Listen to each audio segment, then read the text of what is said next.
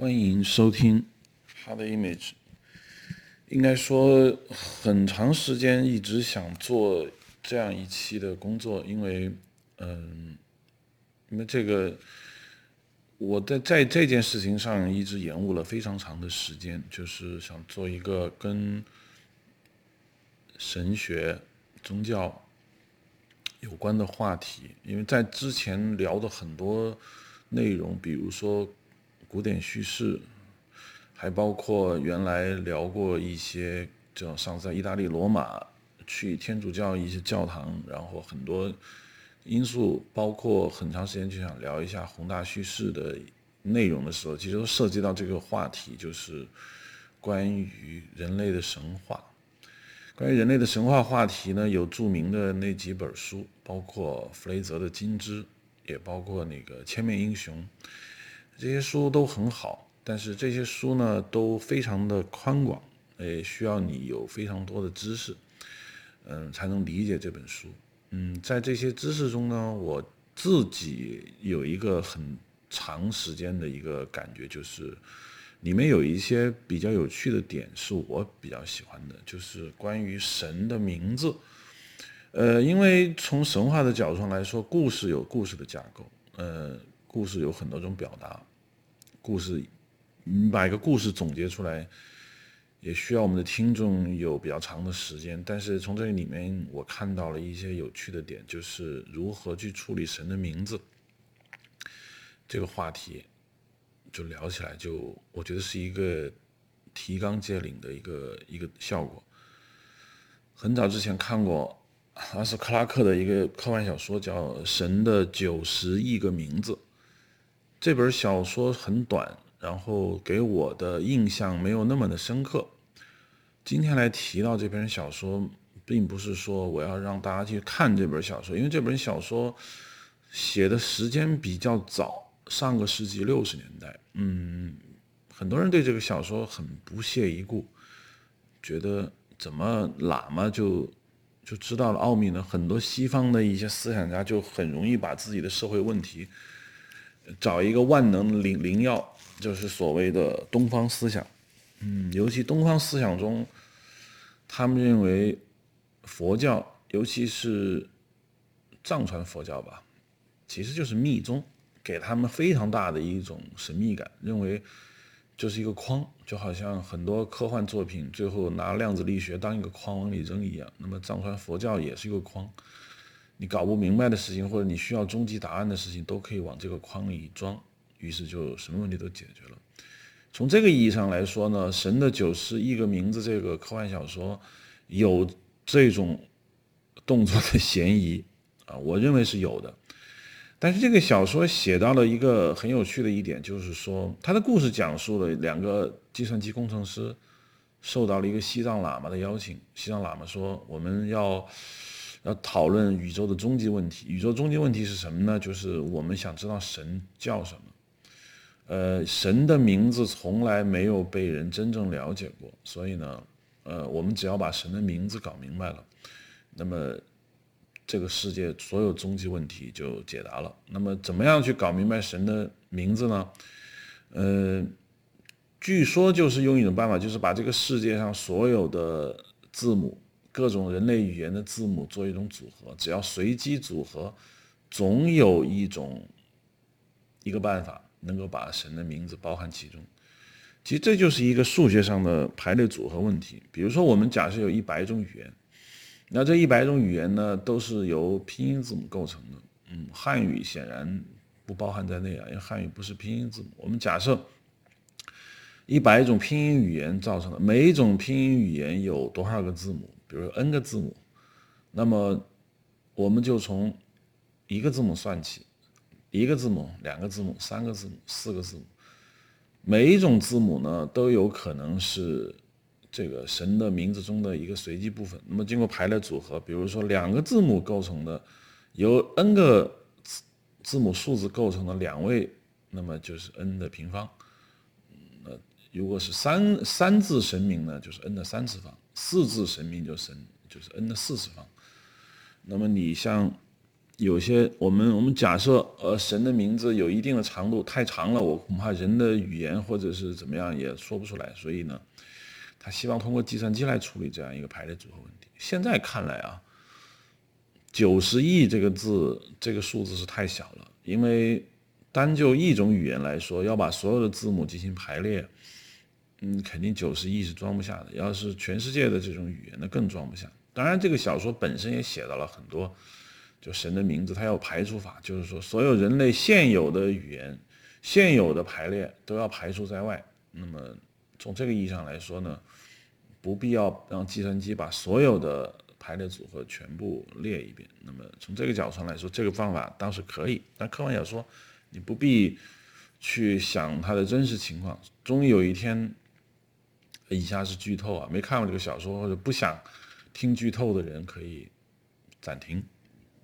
可以去看看这个小说再来，反正终于有一天这个名字被打印出来了，他不知道是哪一个，总总之就把所有可能的排列组合全部排列在呃一张纸上，这样我们不知道是哪一个，但是肯定包含在其中。于是星辰就熄灭了，神的名字一旦被发现，那整个世界的文明也就毁了，那整个宇宙上面的。文明或者是所谓的这个世界就要毁灭，于是那两个工程师下山的路上就发现整个星星在熄灭。这是小说，实际情况不会发生。首先，这神的九十亿个名字包含量是不够；第二，即使有一天世界毁灭，你看到星星星在熄灭，有些星星离地球恐怕有几十亿光年。嗯，那也是几十亿年以后的事情。离地球最近的恒星，嗯，那也很远，那没有几十年的功夫，几百年的功夫，你是看不见它熄灭的。所以从科学的角度来说，这个小说不必要过分的认真。但是有一点让我特别吃惊的就是，这个小说提到了神的名字，就是找到神的名字，仿佛成为解决文明终极问题的一个答案。那么对我。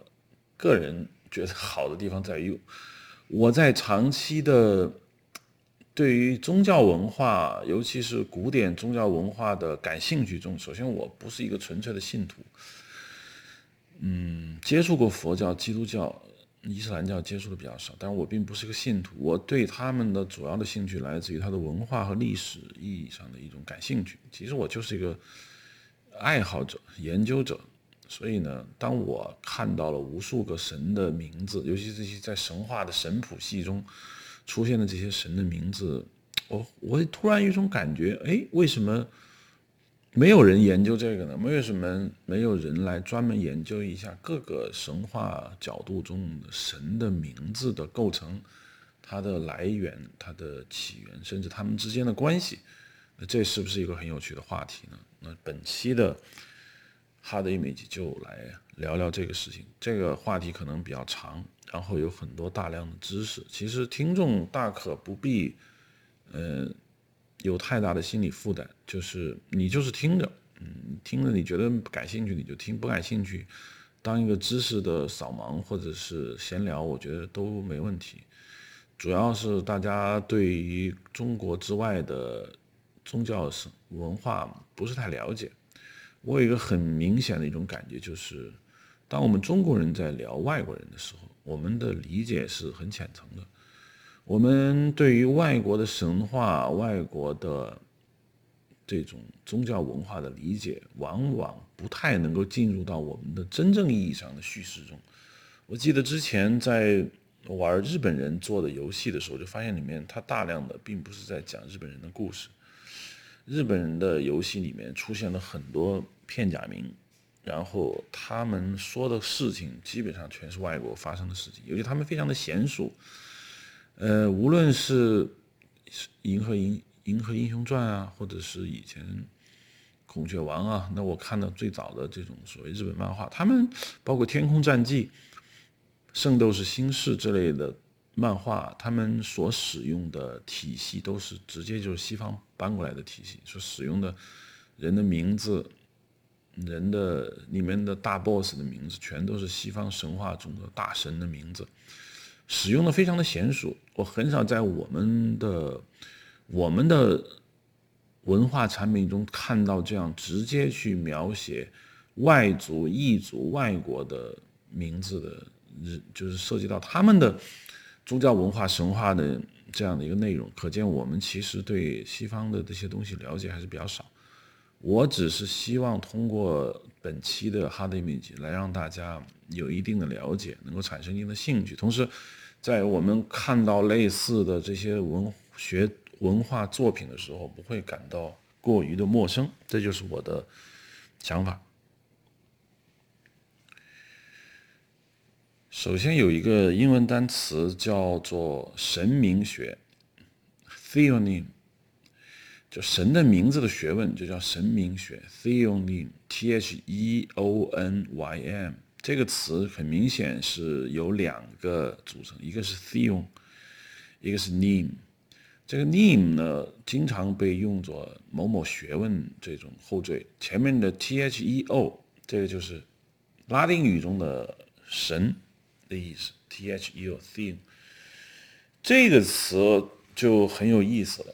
嗯，为什么拉丁语把这个叫 theon 呢？应该说这跟古代有很多语言就有很大的一个关系。比如说这个词原本在北欧或者是在英语，在北欧各种语族中，它可以拼成 the，就是现在大家最熟悉的英文定冠词 the，或者在元音字母前叫 the。为什么在元音字母前叫 the 呢？我并不是语言学家，我绝对不是语言学家。我在这这期哈德米中可能会犯各种语言错误，但是我只是希望大家能产生一些联想。为什么在元音字母前面要读 the？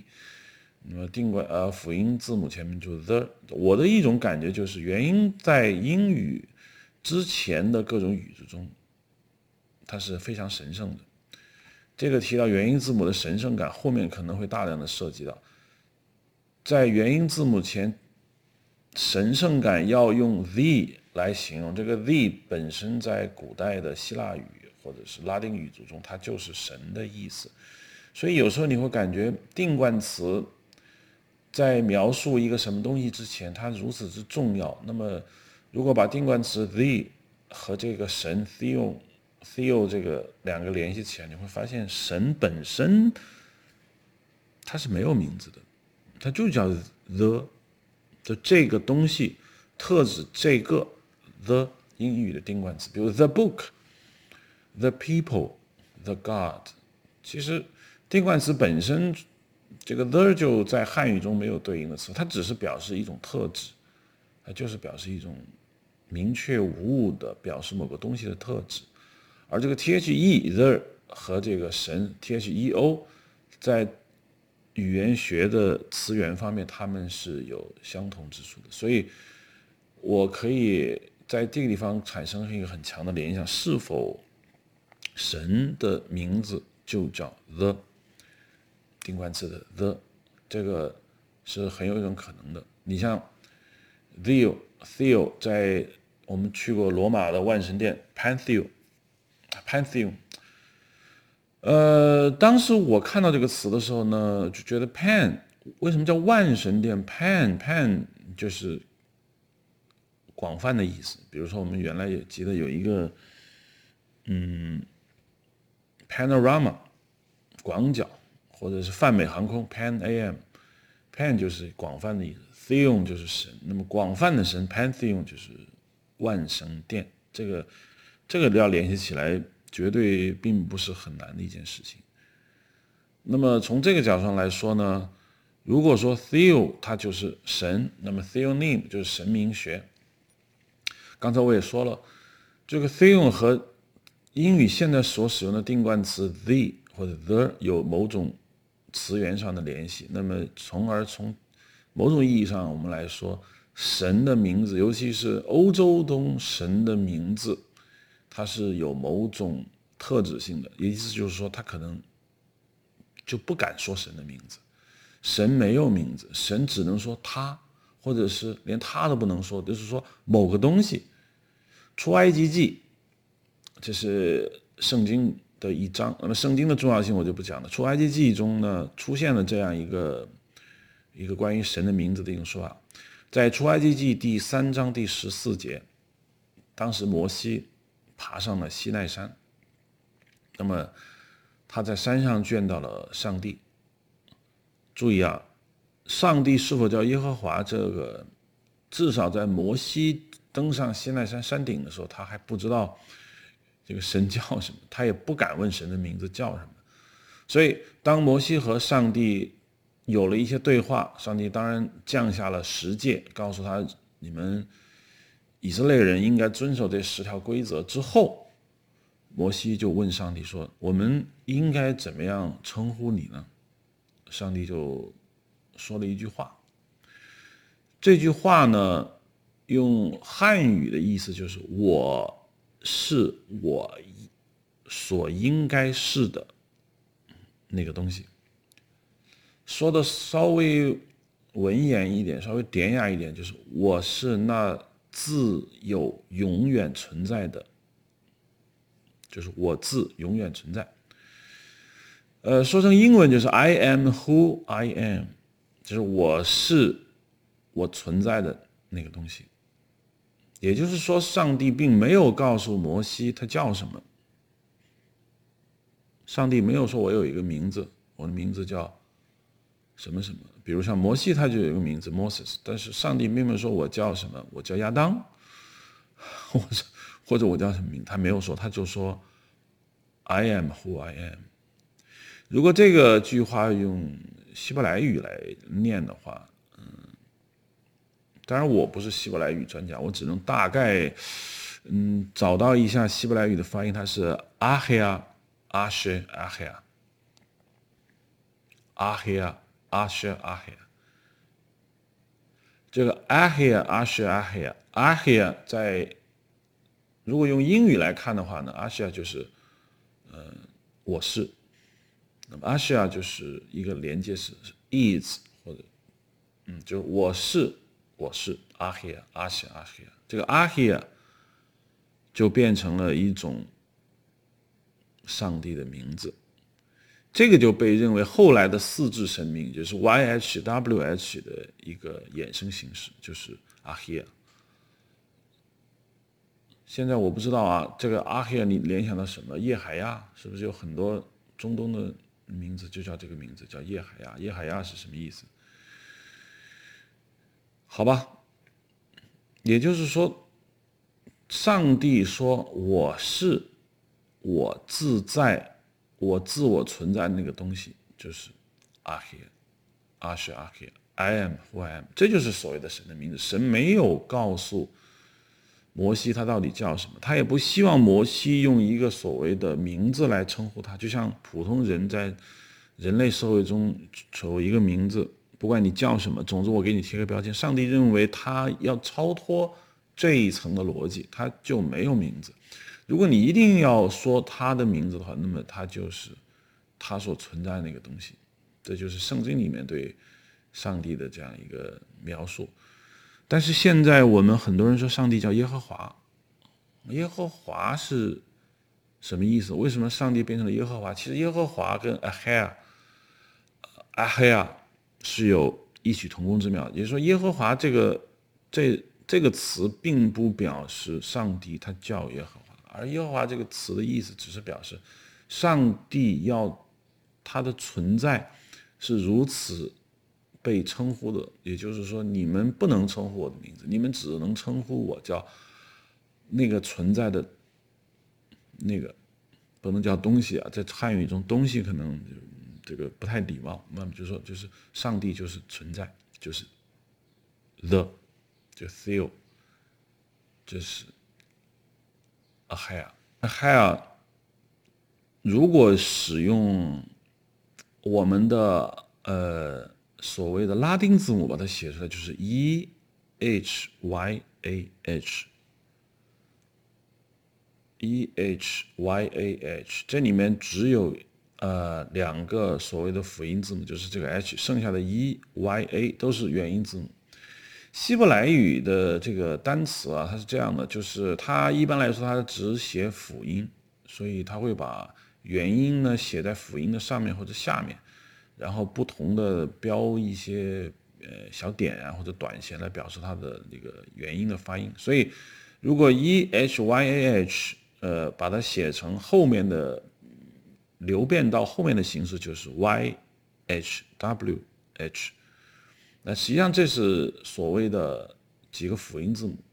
那么人们中世纪的那些犹太学者在给这个 y h v h 或者 y h w h 之后，在旁边呢还会标注一个叫阿多奈的一个一个母辅音，一个元音符号。那么之所以这么弄呢，就是要提醒那些犹太裔的一些读者，在读到这句话的时候，就应该读成阿多奈，你不能读成呃阿黑呀，因为阿多奈的意思就是我的主。那实际上就是说，你要避讳这句话。这句话在圣经中极为神圣，你不能够把上帝的原来的这句话把它直接说出来，因为出出自于人类的口来转述上帝的如此之微言大义的这样一个意思，我觉得是不恭敬的。所以你直接就说成阿多奈就行了，就是啊，我的主。那么回过头来说，Y H W H 这四个字，我们所谓的四字神明，就是上帝的名字。当然，这个上帝的名字不能理解为张三李四，也不能理解为摩西约翰，它就是一句话的一个缩写。这句话的意思，刚才我已经反复强调了，它就是说我是我所是的那个东西。那么 Y H W H，呃，把它加上。你所理想中的这样一个所谓的元音字母，你就变成耶和华，嗨呀，耶和华，耶和华，Y H W H。如果你在嗯里面加上一些你自认为呃有一些约定俗成的一些元音符号的时候，你完全可以把 Y H W H 发音成耶和华，嗯。或者是后来，当然，圣经到了后面就觉得耶和华这个，呃，不好，应该直接用 Y H W H 翻译为亚威、亚威、亚威，那就可能就更加比较接近他过去的那个读音啊。无论怎么样，耶和华也好，亚威也好，都是这个 Y H W H 这四字神明的那样一种解释。当然，你在阅读圣经的时候，我们汉语当然。就直接就是耶和华或者亚维，这是后来的读法。在很早之前，犹太裔读者读到这句话的时候，要把这个 Y H W H 发音为阿多奈，就是我的主。可能这就是一个，可能这就是一个误解，因为当时他们在这个。Y H W H 四字神明后面加上了阿多奈之后呢，他只是想告诉你说，你就读成我的主阿多奈，但是很可能会被有一些人误解为这就是希伯来单词的原因的发音。那么在这种情况下，就有可能会被误读成耶和华，这当然是有可能的。当然，我说成阿多奈的时候呢，嗯，我就想起了，呃。克里特岛上面有一个古希腊有一个女神叫阿里阿德涅，阿里阿德涅。呃，古希腊的很多神的名字其实是跟希伯来有直接相近的关系。阿里阿德涅是克里特岛上一个很著名的一个女神，她叫阿里阿德涅，不是阿瑞阿多涅，阿瑞，R A R I，阿瑞就是最，阿阿多涅，A D O N E。这显然，这个阿多涅一看这个字母就跟阿多奈非常之接近，所以阿里阿多涅的意思呢，实际上就是最神圣的意思。阿里最阿多涅其实就是阿阿多奈，就是阿多奈的我的主。其实我的主阿多奈的意思，嗯，应该说就是神圣我的。我的神圣，我的我的主，我的神圣。那么阿里阿德涅就是最神圣的那个东西。所以古希腊这个女神的这个名字阿里阿德涅，其实蕴含了圣经中上帝的名字，当然是用犹太裔读者用自己的民族语言所发出的那个音，叫阿多奈，意思就是神圣的。但实际上呢，上帝在描述自己名字的时候，他所使用的是。叫伊海伊海亚，意思就是 Y H W H，当然啊，呃，耶和华这个名字呢，跟这个音是比较接近的。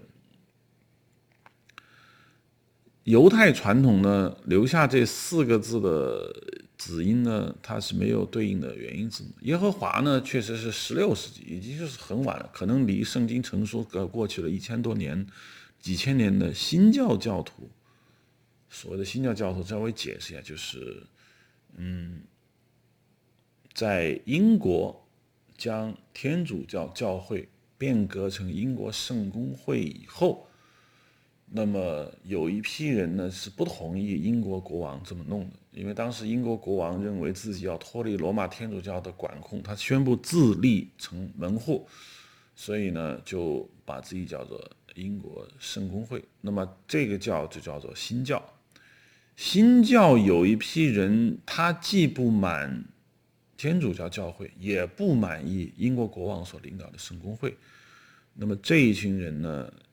就叫清教徒，这些人就是可能后来去美国去上了五月花号的这样一个主要的一种人群。所以美国的基督教来自于清教徒，它既不是罗马天主教的这个传承，也不是英国圣公会这个传承，他们把自己单独列了一个教派，就叫清教徒。所以美国的宗教是这么来的。当时十六世纪呢，一部分这个新教基督徒呢，他们。把这个圣经上原来写的这个这叫亚赫卫的这个辅音字母 Y H W H，跟下面的这个阿多奈呢这个里面的元音字母呢，他把它做了一个组合，就变成了合成的一个叫做耶和华。耶和华就是这么来的。那么总体上来说呢，耶和华这个词来的很晚，非常之晚。它是不是上帝的名字呢？应该说，它就是上帝的名字。但是它这个耶和华这个所谓的上帝的名字，并不是我们所理解的，呃，张三李四。你可以这么去理解，比如说在中国古代，皇帝你不能直接叫他的名字，你当然会说皇上，或者圣上，或者是陛下。你甚至在当着他的面称呼他的时候，你也说皇上怎么怎么样，陛下怎么怎么样。你使用的是他的这样一个位格，这不是他的职务，皇帝不是职务，啊，就是他的一个所谓的一个位格，也就是说，他说他他所存在的那个位置，他是这样一个位置，你用他的位置来称呼他，比如说我们现在汉语中也会称呼某个非常尊贵的客人叫阁下，是吧？这也是他的一个位置，这不是他的职务。所以 Y H W H 实际上是上帝在回答摩西那个问题，说我们该怎么称呼你？他说我就是我，I am who I am。说起来，这个伊黑亚，包括耶和华，这发音非常像。那么希伯来人现在把父亲叫做亚户，实际上这跟我们刚才说的这个伊黑亚有非常接近的一个一个感觉。嗯，因为实际上在所谓的 “I am” 这个词根被发音成耶和亚之后呢，这个词本身就变成了神圣，变成了父亲，变成了所谓的尊贵的一种代名词。你比如说，像以前的以色列有个总理叫内塔尼亚胡，，yahhu，其实就是父亲。包括后来那个著名的雅虎公司那个 “yahhu” 都是这么来的。这些词说来道去都是。跟雅虎耶黑亚这个词相关的，就是我们的父亲，或者尊贵啊，或者怎么怎么样，这都是有可能的。那么谈到了，比如像那个呃耶稣，耶稣这个名字的是怎么来的呢？耶稣在当时是一个很普通的名字，就是其实他就是耶稣亚，呃。约书亚这个词的名字的意思就是上帝之子，嗯，就亚书亚，或者是亚书啊，耶稣亚。这个前面的亚户就是父亲，父亲的儿子，就是上帝之子。所以在古代啊，尤其是很古老的这样一个所谓的神话世纪中的父亲和神、上帝这是。这实际上并不太能够严格的区分开。所以我们今天这样看，雅虎也好，雅虎也好，耶和华也好，或者以海亚也好，都是过去希伯来民族，甚至是流行在中东黎凡特地区这些民族所通行的一种词汇，就是来用来称呼，呃，所谓的尊贵者。那么，由于他们的这样一个古代社会的一个体系中，父亲这个。名字经常被神化，包括，呃，我们现在也可以说，嗯，在中国啊，在中国中，我们不太用“父亲”这个词汇来形容神，但是在中东神话中，“父亲”跟“神”这两个字其实是差不多的。对于上帝来说，他确实是人类的父亲；他对耶稣来说，他就是耶稣的父亲。那么从这个上来说，神的名字首先跟父亲是有关系的。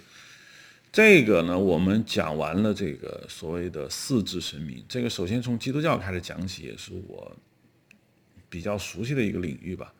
因为我们一谈到神，我们首先想到的可能就是圣经里面的上帝。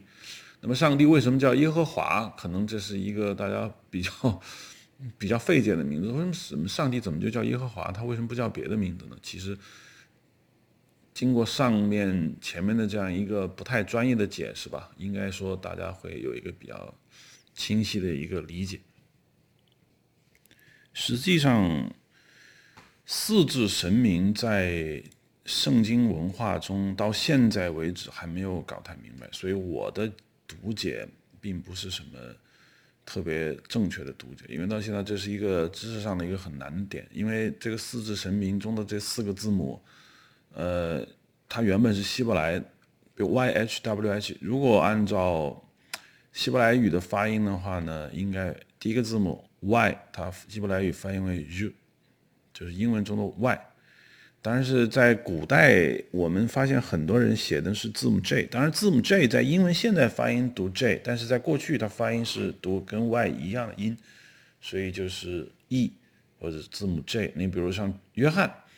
我们现在说读 John，John，J O H N，那为什么翻译为约翰呢？因为在过去 J 字母它发音的发音是字母 Y，是 E 的音，是 Yuan，所以这就，那么这四字神明 Y H W H 的希伯来发音，第一个字母就是 Z，第二个字母呃发音为哈嗯，第三个字母 W 跟现在发音很像，就是哇，那么第四个字母是一样的。也是哈那么就是 y h w h，这四个字母到底该怎么发音？现代人确实是不清楚的，因为刚才说了，呃，有人把它发译成阿多奈，那就是替代它的，其实就根本就是我们就不发这个音了，因为在一些比较遵守，呃，比较虔诚的犹太人或那些遵守塔木德，塔木德是圣是犹太教的经典啊，这些比较传统的犹太人他是不能发这个音的。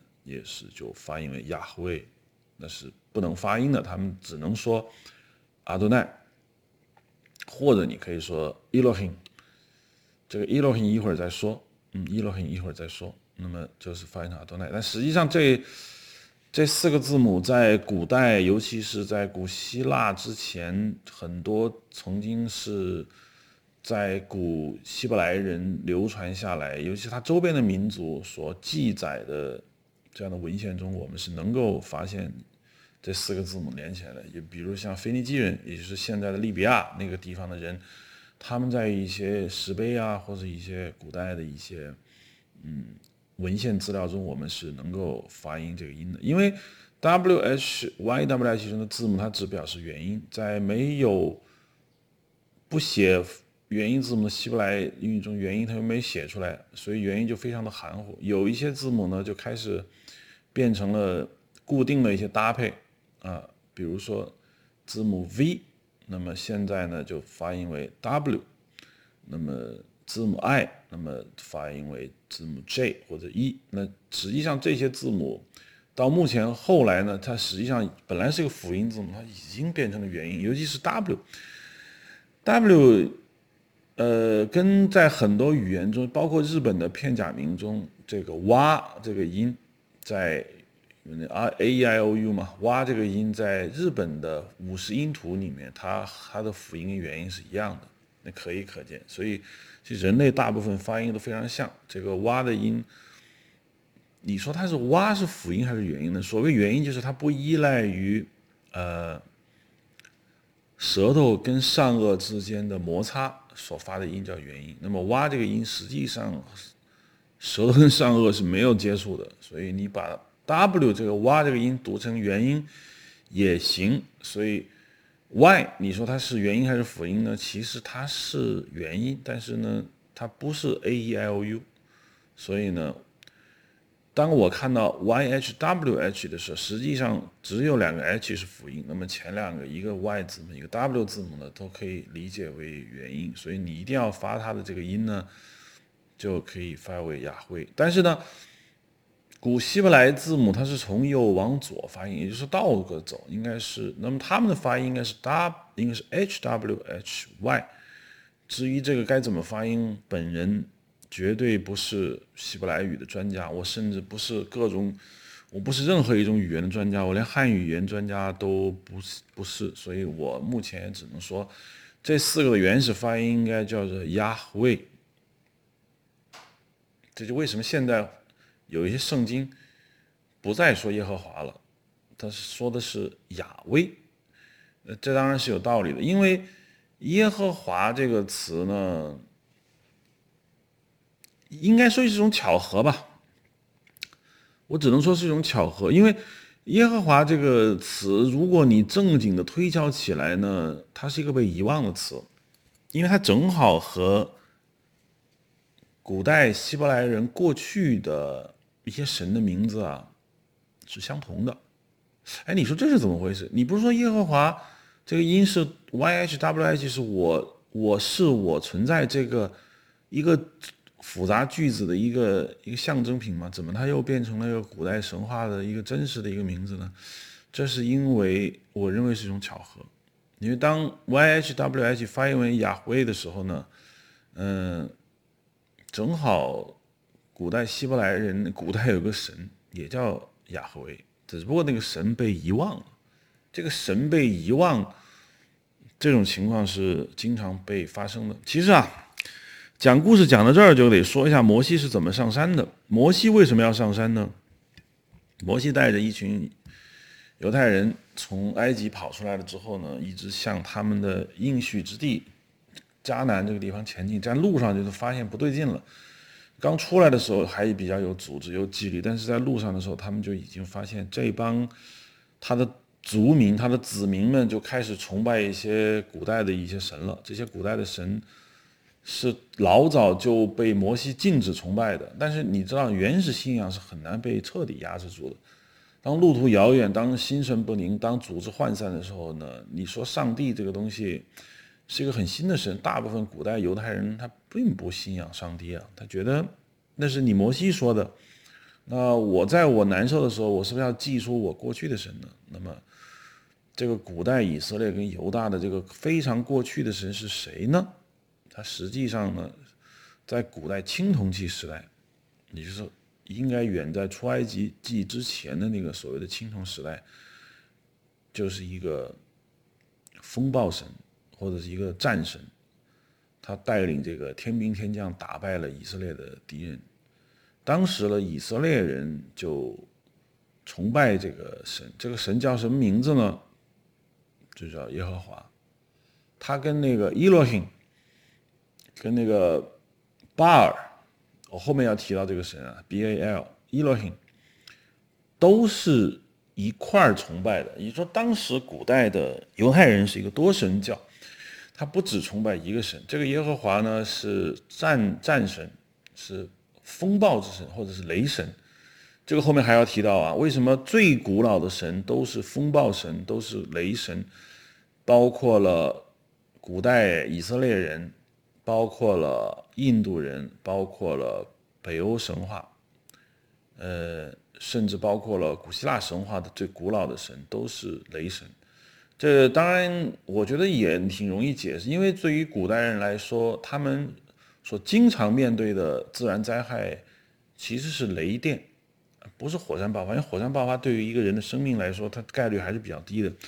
但是他经常能看见雷电，而且雷电是古代原始先民们最容易碰到，也最让他恐怖的一种大自然的一种景观。所以你把它想象成一个愤怒的神，当然是最容易解释，也最容易想到的。所以在古代来说，最重要的神还不是太阳神，你太阳嘛，基本上比较温暖，也是你的，也是你的这个生命之源。但是太阳不会让你产生恐怖的感觉啊，那让你产生恐怖的感觉主要是那个雷神。所以最主要的神啊，比如印度教的这个因陀罗 （Indra），这个雷神 Thor，就是我们大家喜闻乐见、漫威电影出现的雷神托尔、索尔，也包括了嗯古这个现在古代希伯来人或者以色列人的大神。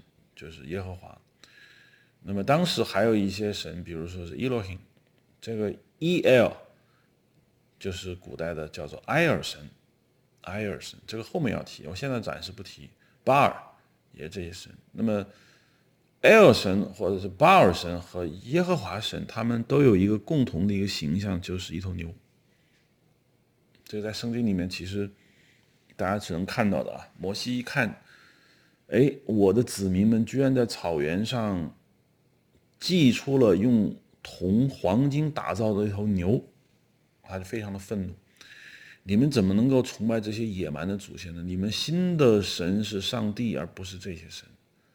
所以他上了山，所以他找到了十戒，他带着十戒的这个石板来到了山下，怒斥这些崇拜古代耶和华神、古代埃尔神、古代巴尔神。包括以金牛为图腾崇拜象征性的这些神，怒斥他们，然后地动山摇，地上出现了一个巨大的裂裂缝，然后把这些所有崇拜这些古代神的那些所谓的叛徒吧，全部都埋进了这样一个坑里面，这些人就死了。当这些人死了以后，那么这些古代的神就被遗忘了，当然没有被彻底遗忘啊，比如 A L 神、巴尔神后面还存在着。嗯，但是耶和华神确实就被遗忘了，这也是为什么的理解，就是当你说耶和华是 YHWH 四字神明的一种辅音元音的巧合发音也好，还是一个古代的神的真实的名字也好，这两者居然产生了一种空间上、时间上的一个奇妙的组合，我认为也并不是太，也并不是一个非常难以理解的事情。首先。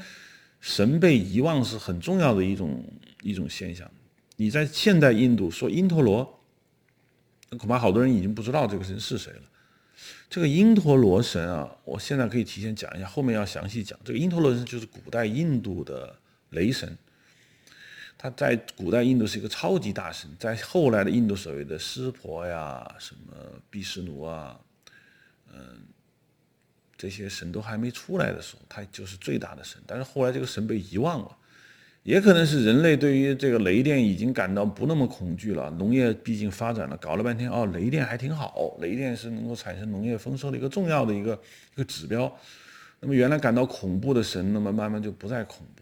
那么后来人们开始具有了一些抽象思维，开始思考人类的诞生、毁灭。包括永恒，当产生这些话题的时候，那么是永恒之神，比如梵天，呃，破坏之神，嗯，湿婆，嗯，创造之神毗湿奴就变得很重要。那么过去代表很恐怖的这些什么雷神因陀罗就被遗忘了。那么实际上，后来藏传佛教，也就是所谓的密宗佛教，把这个神又请出来了。这个后面要提。这个神因陀罗改头换面，变成了另外一个神，叫做 Vajrahara，金刚神。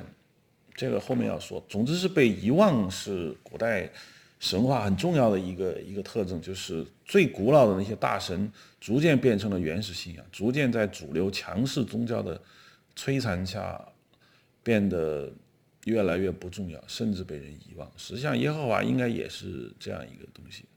那么，他过去是一种古代的一个希伯来人的一个风暴和雷神，但是后来也不知道为什么就是被遗忘了。当然，跟摩西活埋的这些这些所谓狂热的原始崇拜者有关系，但是那是神话，那真实可能就是由于当希伯来人的苦难逐渐加剧之后，那么希伯来人所主要思考的问题已经不再是那种所谓的大自然，那么他可能要考虑一些他们的命运的问题。那么也也就是上帝这个 I am who I am 的这个这个神开始说，我将拯救你们走出苦难的时候，那么这个神必然成为主神，因为确实。嗯，什么风神啊、雷神啊、水神啊，这这都不再那么重要，也就是这就是耶和华被遗忘的一个主要原因。但是呢，耶和华这个词这个发音，它是被保留下来的。它后来被顶替上，变成了 YHWH 这四字神明的一个顶替者，产生了这么一种奇妙的联系。嗯，这个我不能解释。我想，应该大部分历史学家在这件事情上，应该也还是，嗯，应该是也还是没有有一个很肯定的一个一个答复吧。目前的情况就是这样。实际上，从后面关于圣经的传播流程过程中，尤其是圣古最古典的圣经文本，经过了希伯来人自己的不断的。这样的一种完善，甚至包含了后面对于希伯来语圣经的翻译，翻译成古希腊文，古希腊文再翻译成英语。那么，尤其是宗教运行的不断演进过程中，人们对神的名字越来越禁忌。实际上，很早之前，在圣经中，人们就不准许信徒呃称呼神的名字。当然，他使用了各种各样的代称，这跟我们。呃的思维逻辑其实是很相似的，因为在古典人来说，呃，一个神的名字，如果我们能够被随意的称呼的话，那么这个神的名字就不再具有神圣的意义。一般来说，我们也不会对世界本初的那些创造者给予一个非常具体，像张三李四那样的一个名字。比如说，在我们国家古代，那。你说什么路亚道人呐，什么伏羲啊、盘古啊，那都是有名字的。那最早的东西是什么呢？是太极也好，是元气也好，是道也好，那这些就已经不叫名字了，那是对他的一种称呼。我们所有中国人都明白，道，并不是脑门上贴一张纸，上面写的我的名字叫道，道是对于它的本质属性的一种描述，那就是它的名字。包括太极、阴阳都是一样的，它它实际上是对它属性的描述，它本身并不具备一个张三李四这样的一个名字。摩西那个时代的人们还开始对古典的神，尤其是野蛮之神，还有很多崇拜，这就是为什么摩西看到那头牛的原因。那么耶和华也好，巴尔也好，Elohim 也好，都是对于古代神的称呼。那么到了旧约成书的那个年代，可能 I am who I am。就变得如此之重要了。那么说回来一点啊，这个 Elohim，这个 El，El 神，这个 El 神呢是应该说是古代很重要，在流行于中东地区一个很大的一个一一个神。这个神是谁呢？这个神远古到我们实际上完全不明白它到底是怎么来的。呃，我们只知道在。青铜器时代，我们曾经发掘过一些古代的一些神的一些崇拜的一些偶像。青铜器时代，青铜器时代应该是比出埃及还要早。当时发掘出一些小人，那作为崇拜对象就被放在那里了。